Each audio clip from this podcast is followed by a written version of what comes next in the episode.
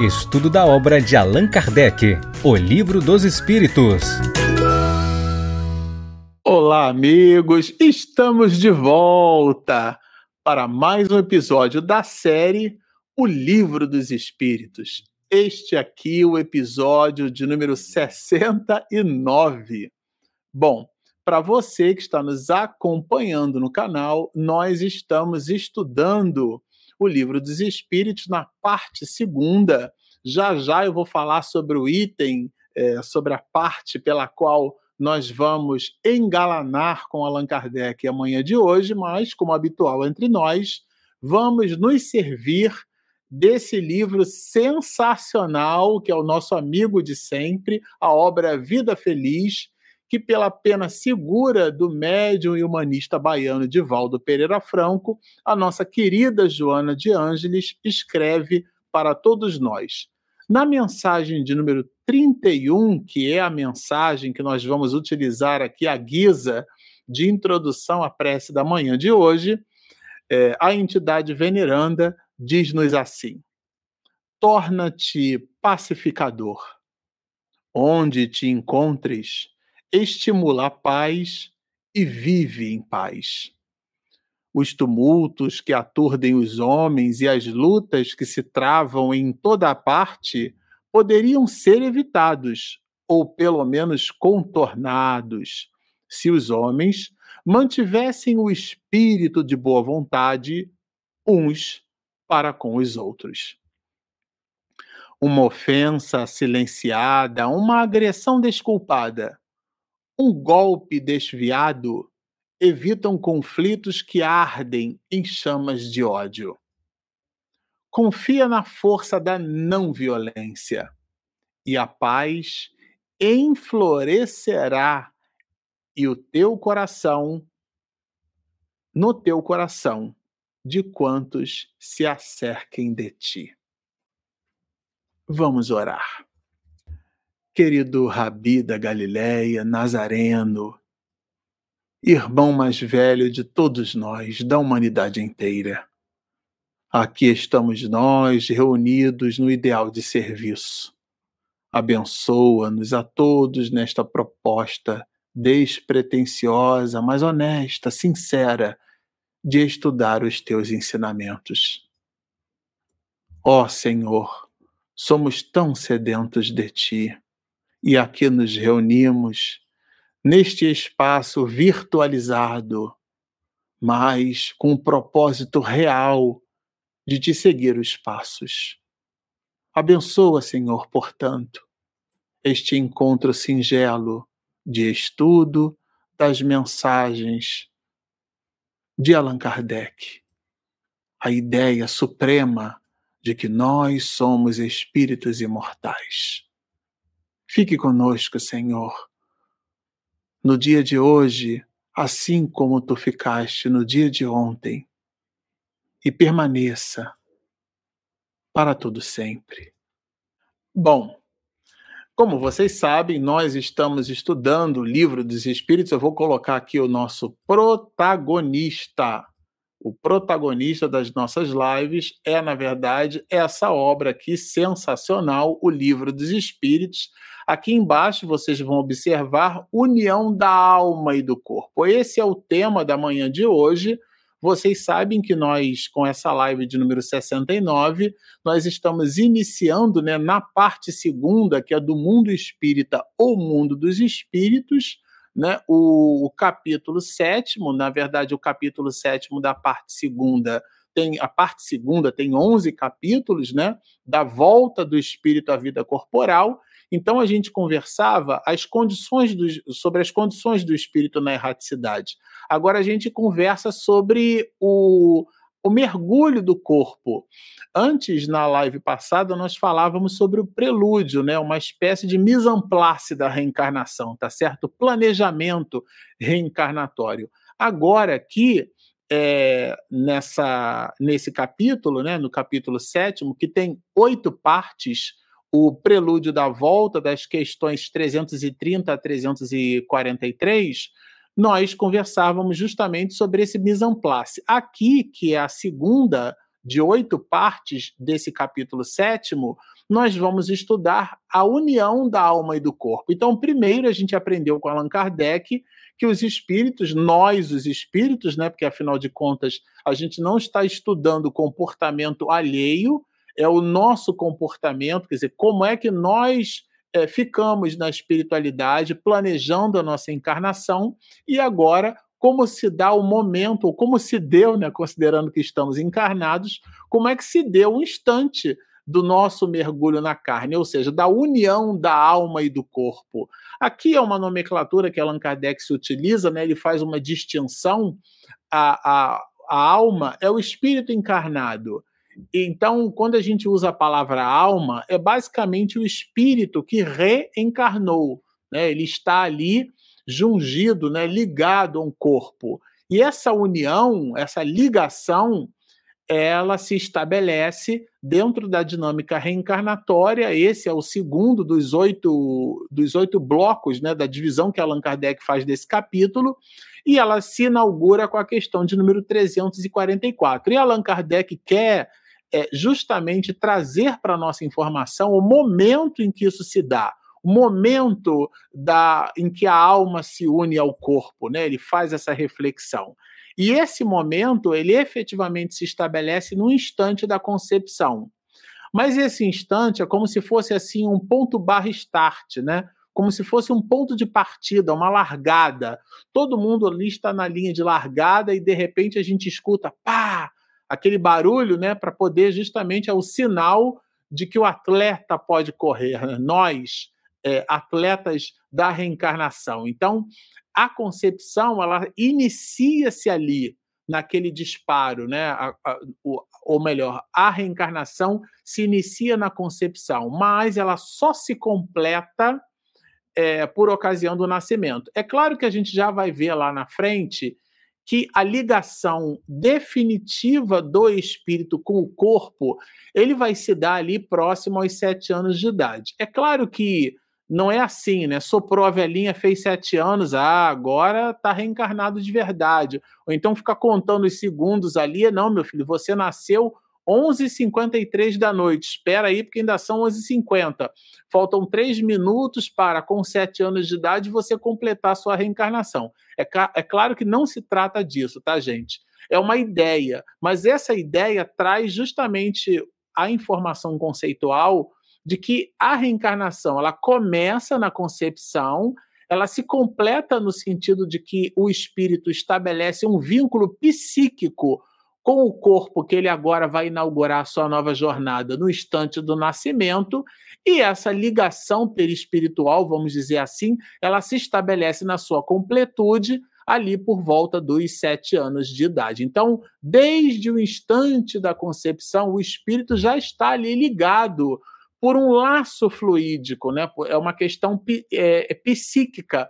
Inclusive, André Luiz relata para nós, e a gente já estudou isso aqui também no livro dos Espíritos, esse cordão fluídico, que inclusive a gente consegue distinguir na erraticidade os espíritos que estão encarnados dos que já estão na condição de espíritos errantes, isto é, aspirando por uma nova encarnação, aqueles que estão com ou sem esse cordão, né, como se fosse amendoim, com casca ou sem casca.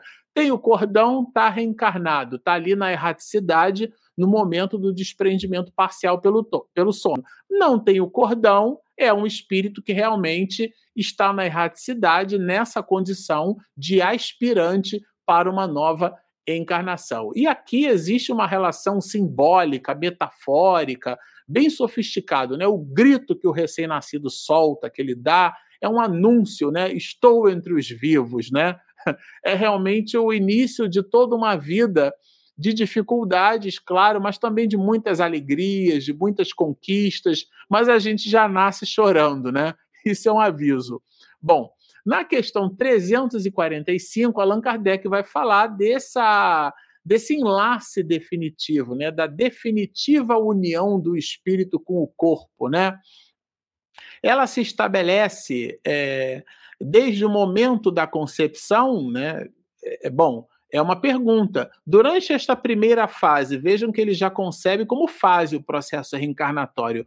Poderia o espírito renunciar a habitar o corpo que lhe está destinado, ou seja, ah, agora eu não quero mais não, agora eu desisti, né? É, vejam, aqui a, a pergunta ela é bem conceitual porque ela poderia suscitar a ideia, não é o caso entre nós, né? Você se já chegou até aqui, já entendeu todo o volume de, de considerações anteriores que Allan Kardec estabelece, mas para aqueles que ainda não têm, eventualmente, uma certa profundidade no estudo do Espiritismo, poderia imaginar que o espírito desistindo daquele corpo, o outro vai lá e toma posse. Ah, você não quer? Eu quero sim. Super quero reencarnar, tô cheio de conta para pagar, né? Todo SPC do mundo espiritual tem que pagar as minhas dívidas. E aí, sim, eu, se você não quer esse corpo, eu quero ele para mim. Não é assim que funciona.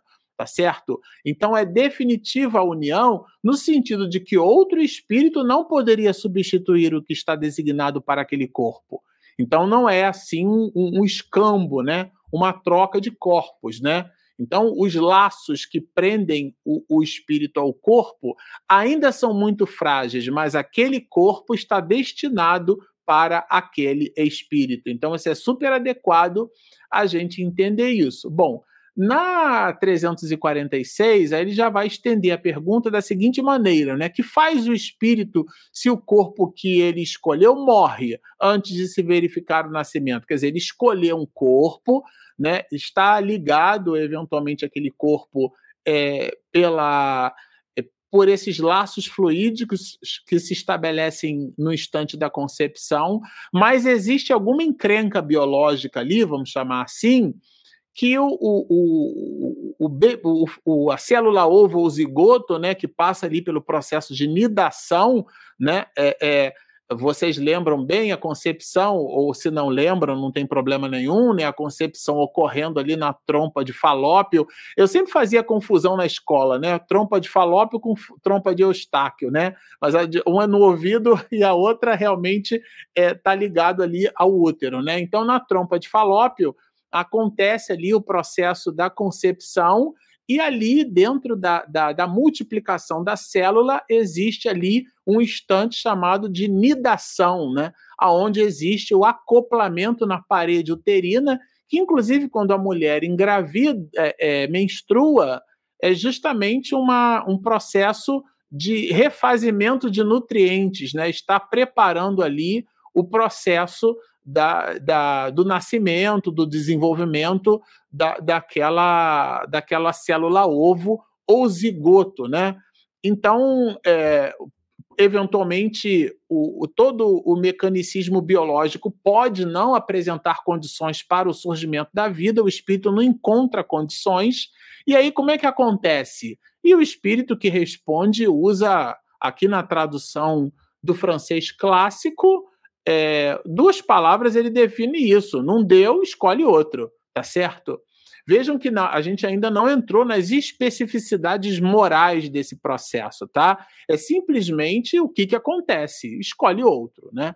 E qual é a utilidade, né, eventualmente? Né? Tudo bem, escolheu outro, mas tem alguma utilidade não ter conseguido naquele corpo, né? Então, as mais das vezes, essas imperfeições materiais elas têm causas para o espírito, né? A prematuridade é, é, provocada, né? A morte prematura provocada, aquilo traz uma utilidade. Essa encrenca biológica, ela não acontece de maneira fortuita, né? Ela não é uma, uma relação é, carregada de caos, né? Ela é cáusica, ela tem uma relação causal, ela tem um objetivo, não acontece à toa. Até porque existe uma expectação por parte dos pais, né? Eu tive uma, uma no convívio, né, com companheiros é, era um casal amigo nosso, né, da casa espírita, inclusive que a gente frequentava no Rio de Janeiro, e assim, é, é, é, bem complicado, né? Porque a gestação e compra roupinha e acompanha o crescimento do bebê e mexe o pezinho e tudo, e na hora que nasce, nasce morto, né? Que é o nat morto que a gente já vai ver aqui na frente. Então é claro que isso não se dá à toa, né? É claro, é no mínimo uma aprovação para o casal, no mínimo, tá, gente? No mínimo. A gente vai desdobrar isso aqui. Então ele de novo resgata na 347 a ideia da utilidade, Que utilidade encontrará um espírito na sua encarnação em que o corpo que morre poucos dias depois de nascido? Nossa, mas ele não chegou nem a reencarnar direito, né? É, é, que utilidade tem isso, né? E aqui tem um, uma, na resposta, a resposta é carregada de outras informações conceituais, tá? A primeira delas é que de o ser reencarnante não tem exatamente uma consciência plena da sua existência. Então, o espírito, a gente já viu isso aqui, no, quando ele vai reencarnar, a, a sua, a, o seu acoplamento psíquico com aquela realidade somática, vamos dizer assim, né, corpórea, ela traz para esse espírito que vai reencarnar um certo torpor, um certo estado de perturbação. E a gente já entendeu aqui com Allan Kardec que esse estado de perturbação é maior na encarnação do que na desencarnação. Os espíritos que respondem, inclusive, usam uma relação metafórica, eu achei até bem, bem contundente, né? Que é uma escravidão. O espírito vai se escravizar no corpo. Fala, inclusive, a entidade veneranda que responde para Kardec mais de uma vez, inclusive, tá? A encarnação como sendo um processo de, es de, de escravização, né?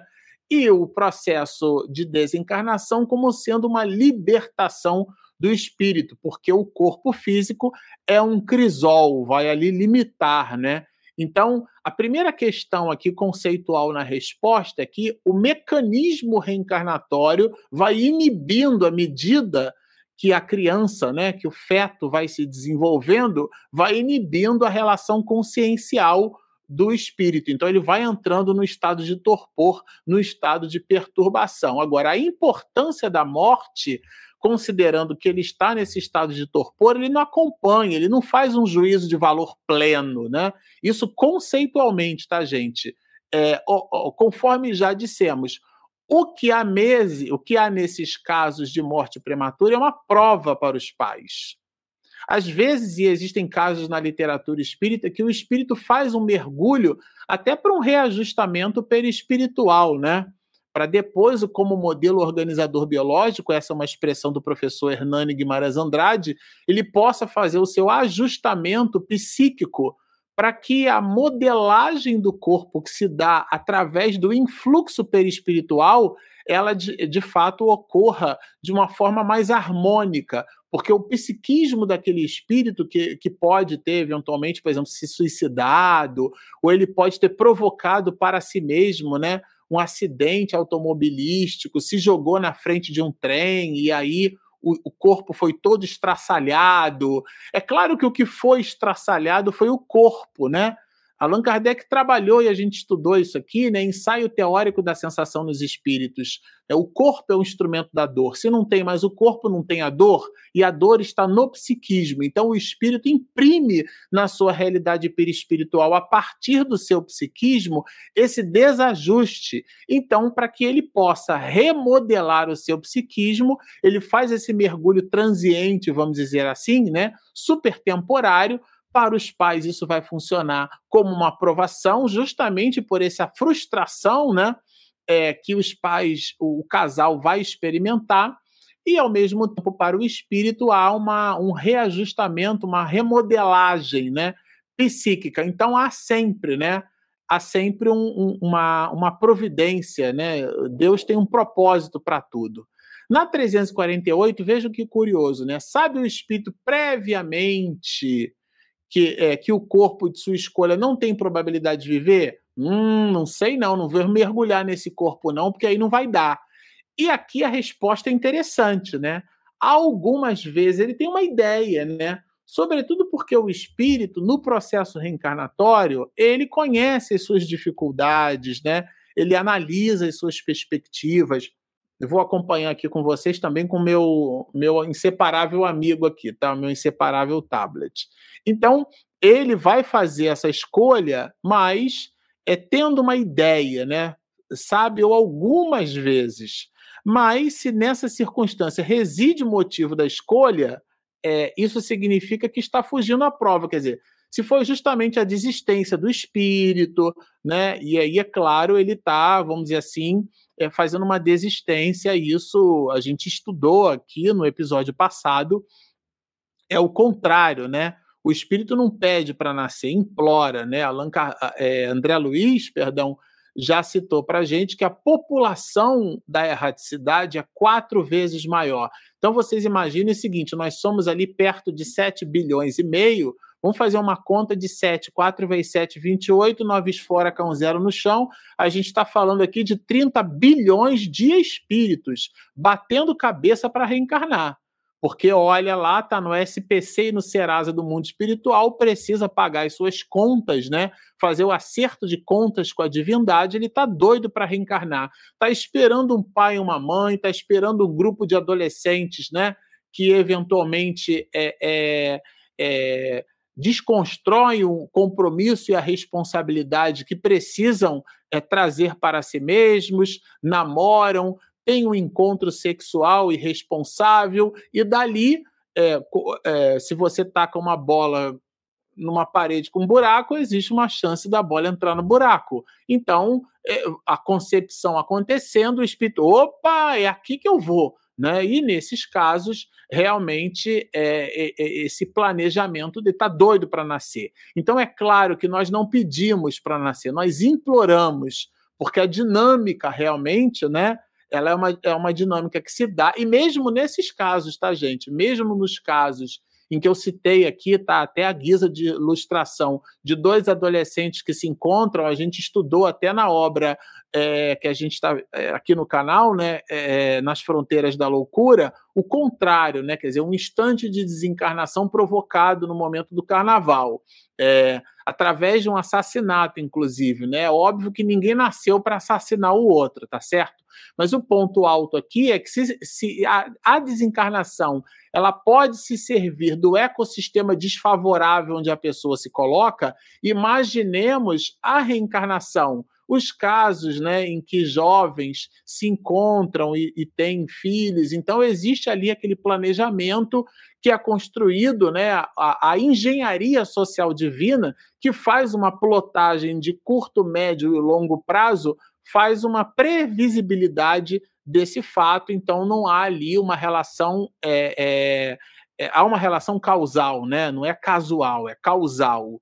É, há ali uma psicogênese espiritual envolvida. Né? Então, a, a morte prematura de um espírito tem essa relação causal para os pais. Então, o espírito que previamente é, é, se, se, liga àquele corpo, ele, ele, ele eventualmente, quando sai do, vamos dizer assim, desiste, né? É, ele, claro que ele vai cair em si depois, ele vai se arrepender, porque a proporção de espíritos para reencarnar é muito grande. Bom, quando falha por qualquer causa a encarnação de um espírito, ela é suprimida imediatamente por outra existência. Ah, não deu para encarnar aqui, né? É, é, é, esse, esse embrião aqui não vai dar em nada, não deu, deixa eu borboletear ali, né? Nem sempre, porque imediatamente, né? Nem sempre faz-se mister dar ao espírito tempo para proceder à nova escolha, porque às vezes ali não deu, por questões tais, né? A menos que a, que a próxima reencarnação realmente esse step, né? Faça parte, né? Não, você vai tentar aqui, não vai dar certo, aí você vai tentar lá e aí lá vai dar. E esse mergulho é um mergulho transiente, é um reajuste psíquico. Quer dizer, esse step faz parte do plano. E aí pode ser, nesse caso, que a dinâmica se dê quase que imediatamente. Mas, de um modo geral, não. O espírito precisa fazer uma pausa, né? Como música. A música é feita de silêncio e de som. Então, o espírito precisa fazer uma pausa. Na 350 é curioso, né? Uma vez unido ao corpo da criança, aqui é do, do feto, né? E quando, quer dizer, no momento da concepção ali, fala criança, mas é o bebê chorando, já nasceu, né? Vocês entendem, né? E quando já lhe não é possível voltar atrás, sucede alguma vez é, deplorar o espírito a escolha que fez? Quer dizer, nossa, por que, que eu fiz isso, né? Por que, que eu fiz essa escolha, né?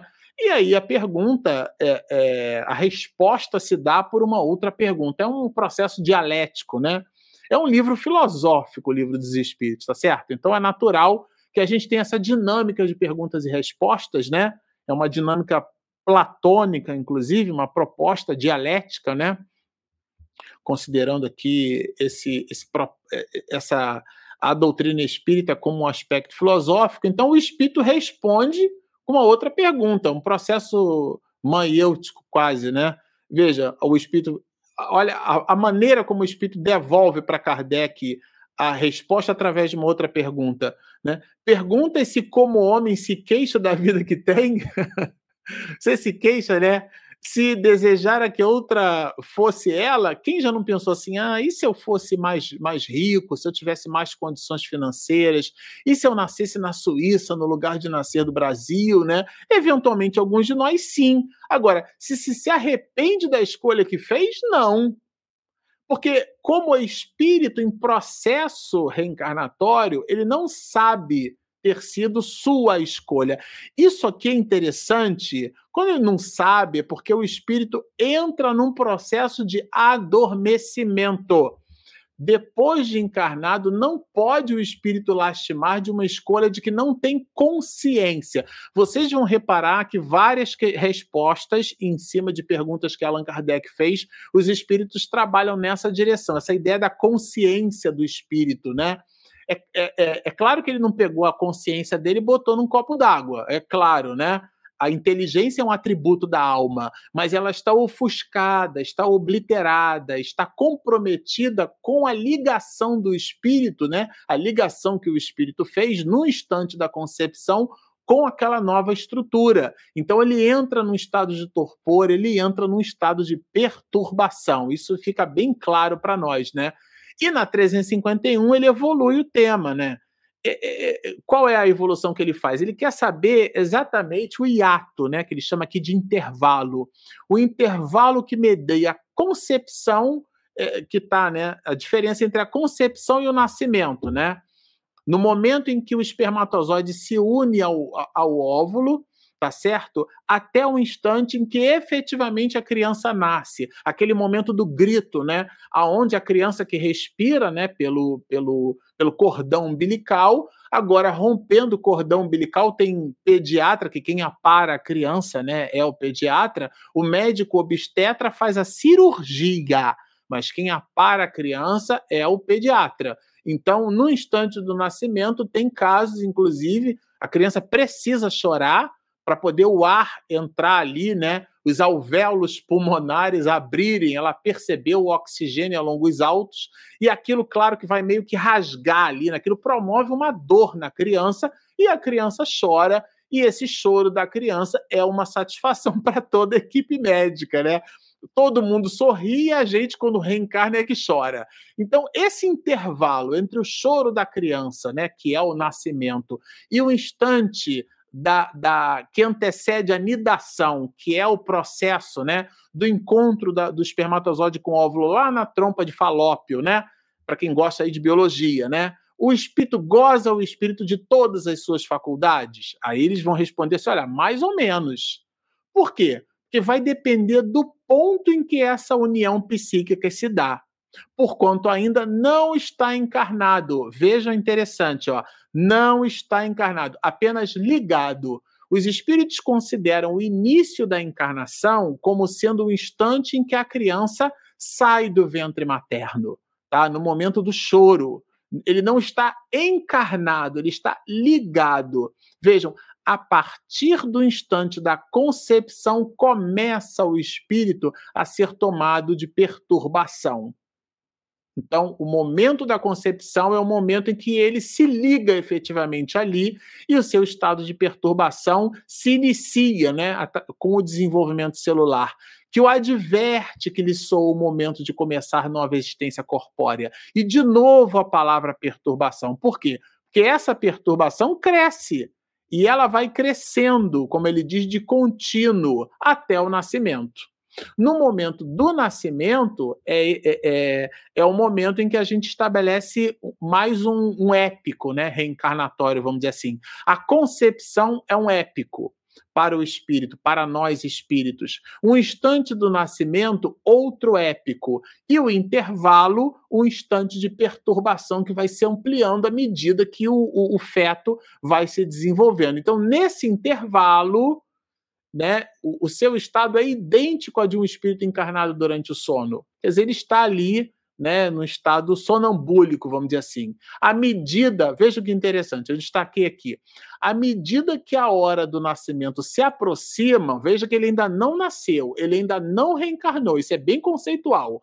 Suas ideias se apagam, assim como a lembrança do passado. Então, de novo aqui, gente, do qual deixa de ter consciência na condição de homem. Então, o, o nível é, é, é, de, de acoplamento vai aumentando logo que entra na vida. Essa lembrança, porém, aí, claro, à medida que o espírito vai se desenvolvendo naquele novo corpo, ele vai resgatando as suas questões até completar o seu processo reencarnatório, né? Como lembra, é, lembram os espíritos, né? O, o, o, qual, o, como é que se dá, né? O que, que se opera na adolescência, né? Que eventualmente a criança passando para o estado de jovem, né? E no estado de juventude começa a re revelar determinados comportamentos que eventualmente a gente não apreciava no estado infantil, né? Que o espírito vai retomando à medida que os órgãos vão ampliando as possibilidades do psiquismo, ele vai resgatando a sua condição do, de ontem, né? Então ele volta pouco a pouco a retomar o estado de espírito, né? a plenitude do seu psiquismo, a, a propósito é, é, de estar encarnado, mas vai retomando, porque a gente pode não lembrar o que foi o personagem, mas o nosso traço de caráter fica ali então é, revelado. Na 352, a, a questão é bem curiosa, né? E fala desse instante, né? Do, do nascimento. Imediatamente ao nascer, recobra o espírito a plenitude de suas faculdades? É, é, lendo o anterior, a gente meio que, que percebe que não, mas Allan Kardec é um professor. Então ele faz questão de ratificar o tema, né? E os espíritos vão responder que não, claro que não. Elas, né, as faculdades, se desenvolvem. Aqui é uma palavra interessantíssima e ela é muito importante, ela é conceitual. Se desenvolvem gradualmente, ou seja, de maneira gradual, com os órgãos. Então, à medida que o cérebro apresenta condições, à medida que determinadas glândulas vão segregando, isto é, produzindo determinadas substâncias, o, o quimismo cerebral, o quimismo hormonal, né, o, o, à medida que o corpo vai oferecendo, vai planificando as possibilidades do espírito, ele vai retomando com o desenvolvimento dos órgãos, a plenitude das suas faculdades. É bem conceitual. As ideias lhe voltam pouco a pouco, como a uma pessoa que desperta. Bem interessante essa relação metafórica. À medida que a gente vai despertando de um sono, vai recobrando, né? Tem gente que acorda, já acorda super aceso. Eu sou um pouco assim. Minha esposa Regina já acorda e leva minhas primas também são um pouco assim. Enfim, é da natureza de cada qual. Mas o ponto é que o espírito vai recobrando as suas possibilidades, né? a, sua, a sua faculdade psíquica, tá certo? É, à medida em que ele vai encontrando no novo corpo físico esse ecossistema é, somático é, é, que propicia né, é, essas mesmas condições. Bom, na 356, é, 3, né, 353, Vejam que interessante. Eu vou ler até a questão toda, porque ela é bem conceitual. Olha, não sendo completa a união do espírito ao corpo, não estando definitivamente é, consumada, senão depois do nascimento, poder-se-á considerar o feto como dotado de alma? Bem interessante. Tem um espírito ali? Essa é a pergunta que Allan Kardec faz. A criança está lá se desenvolvendo, é, é, tem um espírito ali, ali. Aí a resposta, isso é uma resposta conceitual. O espírito que o vai animar existe. De certo modo, é uma analogia, de certo modo, fora dele. Vejam que interessante. O feto não tem, pois, propriamente falando, uma alma visto que a encarnação está apenas em via de operar-se, porque o momento da reencarnação ela se completa aos sete, se desenvolve no final da adolescência. É um processo, tá, gente? São épicos. Mas o épico reencarnação se dá no momento em que a mãe é, no momento que ela vai parir o filho, né? Dar à luz, quer dizer, oferecer à criança o ecossistema luminoso, né? A gente não, não, não oferece luz nenhuma, a gente põe a criança, a mãe, no caso, a mulher, né? Põe a criança nesse ecossistema. Por isso que o A é com um sinal grave, né?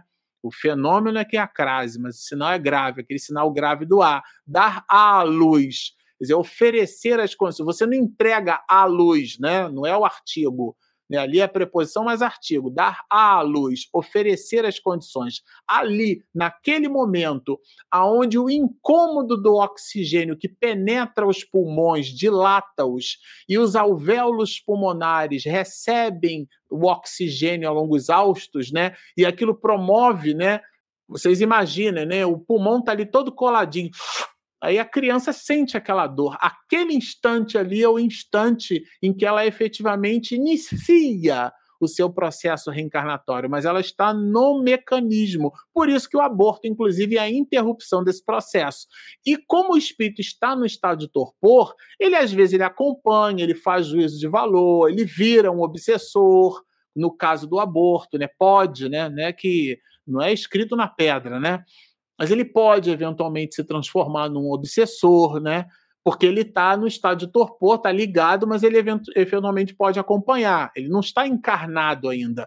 O feto, eu vou, eu vou repetir porque isso é conceitual. Olha, o feto não tem posto propriamente falando uma alma, tá vendo? Visto que a encarnação está apenas em via de operar-se acha-se, entretanto, ligado à alma que virá a possuir. Quer dizer, ele está ligado, mas não está completamente ligado. Agora, então, aí Allan Kardec, tá bom, eu entendi que não tem ainda o espírito ali, mas como é que você vai explicar, então, a vida intrauterina? E aqui a resposta é sensacional. Essa resposta, inclusive, ela dialoga com o entendimento de uma internauta que mandou uma pergunta, né? Tem um grupo um grupo espírita que está estudando aqui o livro dos espíritos, nos acompanha aqui no canal. E a pergunta, essa resposta dialoga com a pergunta da equipe, né? Que é a ideia do Nat morto que a gente já vai ver. E essa questão ela, ela traz insumos, né? A vida interina, como é que se explica a vida interina? E é a da planta que vegeta. Então, o que é importante a gente entender é que a vida interina possui um automatismo biológico. Um automatismo biológico. Então, a criança vive vida animal. O homem tem as duas coisas: tem a vida vegetal, porque a gente, o sistema simpático, né? O simpático, parasimpático, a gente não fica controlando é, o batimento do coração, o funcionamento do intestino, das vísceras. A gente não fica dizendo assim, pâncreas, ó, eu comi um bolo, um pedaço de bolo de chocolate maravilhoso, faz o teu papel aí, produz insulina aí, produz glicagon. Enfim, a gente não fica conversando com, com, com as nossas células, né? É, é, enfim, a gente não faz esse movimento, tá certo? O que, que eu quero dizer com isso? É que o automatismo biológico ele está posto na nossa estrutura. E é por isso que o espírito vai responder que o homem tem vida vegetal, né? é no sentido de que aquele automatismo que está posto, né? É, é, que nós, inclusive, herdamos quando estagiávamos nessas estruturas, e agora a vida animal, que pelo seu nascimento se completa com a vida espiritual. Vejam que ele faz aqui uma, uma, uma perspectiva, né? aliás, constrói várias perspectivas.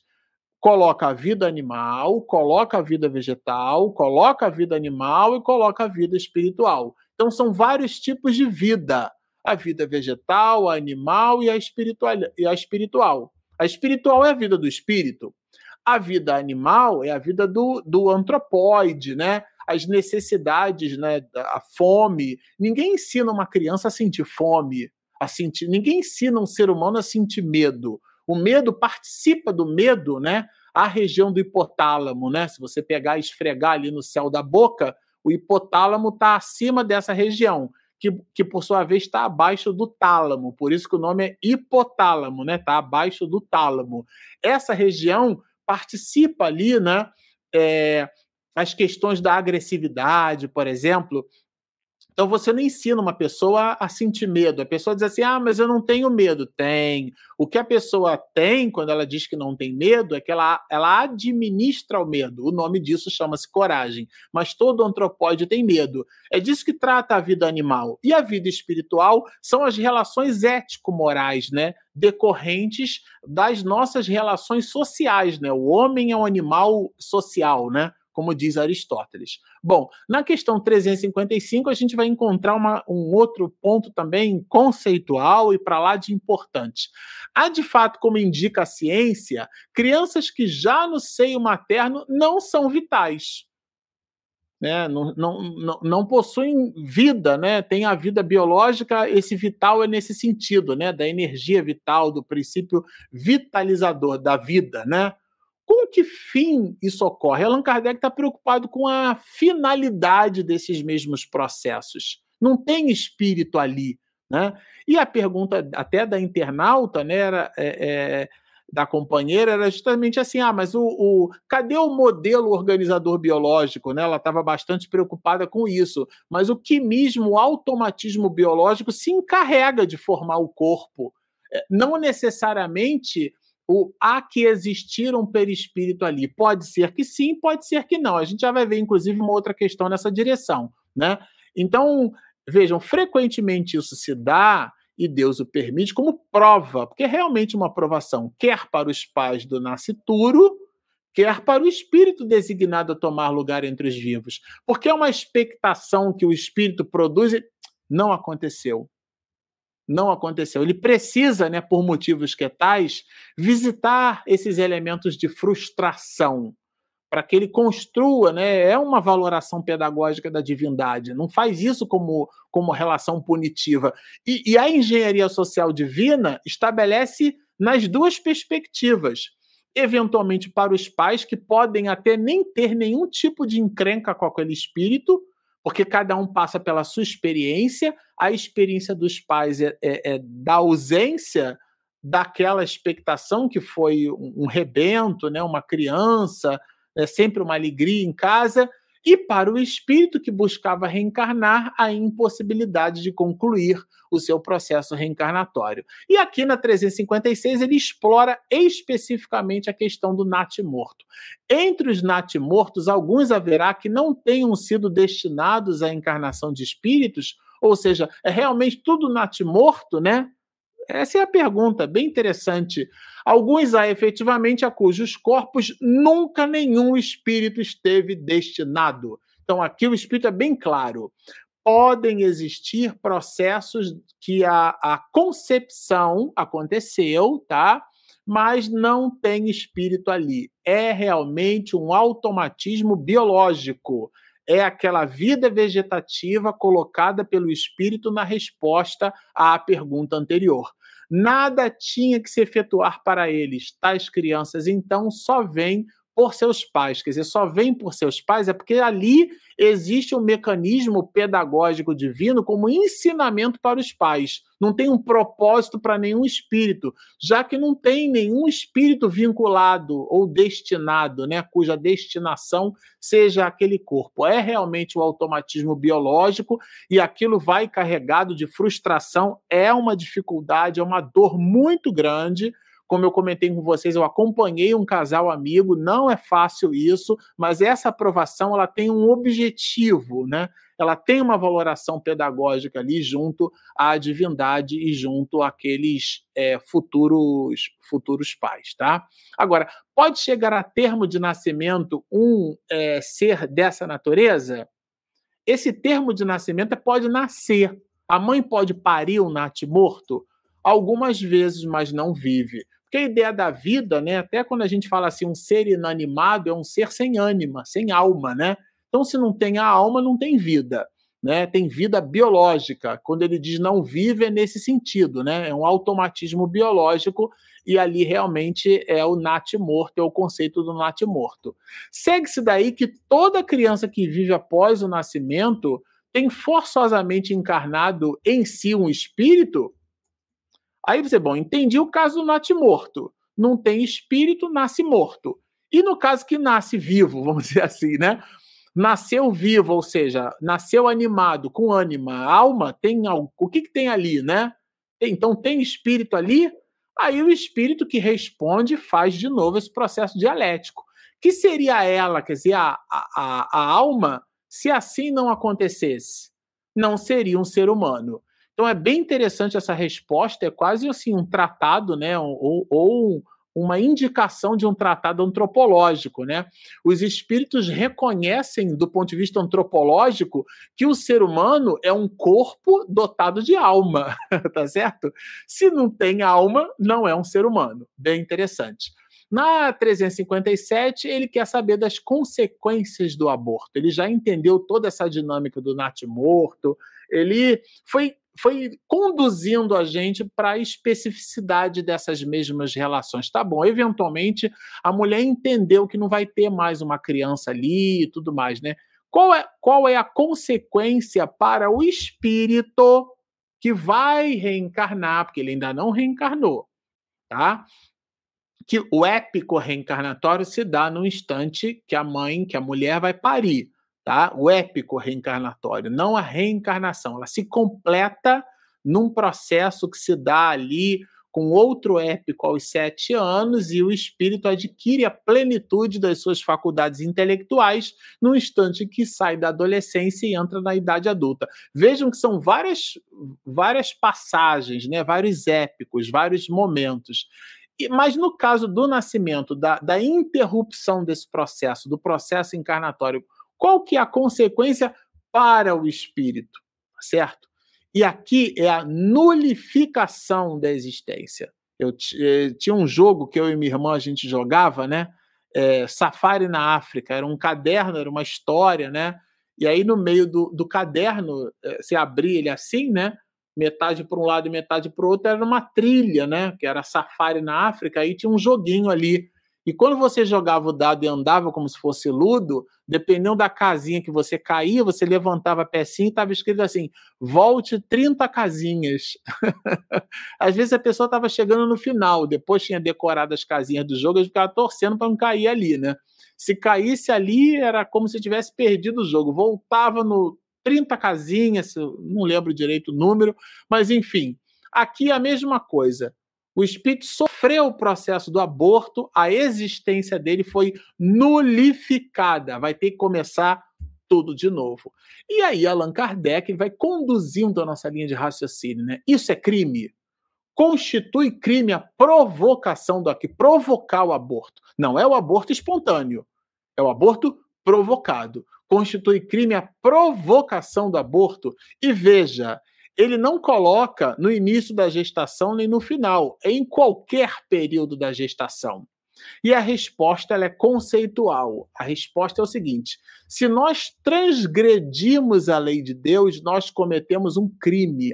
o crime é a transgressão contra as leis de Deus. Há sempre crime é, se, se nós transgredimos a lei. Uma mãe ou quem quer que seja, não é necessariamente só a mãe, porque às vezes a mulher aborta, mas é, é, é, é, o resultado de uma união sexual, né? A gente até diz que o homem também, numa certa medida, também fica grávido, ou pelo menos deveria, né? Então, uma mãe ou quem quer que seja cometerá crime sempre que tirar a vida, né, a uma criança antes do seu nascimento. Por quê? Porque impede uma alma de passar pelas provas a que serviria de instrumento o corpo que se estava formando. Então, a, a, o, o, aborto promove no espírito, por isso que os casos, né, encrencas espirituais de ódios ferrenhos, que o espírito fica irritadíssimo nossa, eu batalhei tanto por esse momento aqui e ela acabou com tudo, né? Ele acabou com tudo, foi um aborto, acabou com a minha possibilidade. O espírito fica irritado, transforma o que seria o início de uma relação amorosa no ódio ferrenho, né? Joana de Ângeles vai dizer, a tese não é minha, que o ódio é o amor que adoeceu. Então, o amor fica doente, o espírito fica possesso, fica irritadíssimo e transforma aquilo num ódio ferrenho e pode, não é que faz sempre, mas pode até chegar a obsedar, criar mecanismos terríveis ali no psiquismo da, da ex, né, ex-futura mãe. Então, quando impede o espírito de nascer. Na 359, veja que interessante. Dado o caso que o nascimento da criança pudesse, pusesse, né? O nascimento vai pôr é, é, é, aquele nascimento vai pôr a mãe, a vida da mãe em perigo. Aqui não é uma escolha de Sofia. O que, que a gente faz? Tenta, é, tenta promover o nascimento da criança em detrimento da mãe, ou tenta, em detrimento da criança, prevalecer ou, é, ou efetivamente privilegiar a própria mãe, né? Como é que é isso? E a resposta é a seguinte: preferível é que se sacrifique o ser que ainda não existe, porque a mãe já está ali, né? já está na dinâmica, né? A sacrificar-se o que já existe. Então, é um, não é uma escolha de Sofia, uma escolha racional. E aí, na 360, ele explora, é a última questão desse bloco nosso, ele explora esses elementos de racionalidade. Né? Qual é? Será racional ter-se para com o feto as mesmas atenções que se costuma dispensar ao corpo de uma criança que viveu algum tempo? Dizer, a, aquele cuidado, a, a, né, é o feto. Já entendi que não tem ainda um espírito reencarnado, ainda vai reencarnar, vou ficar ligando muito não e tal. Vejam, em tudo, vede o cumprimento da vontade de Deus.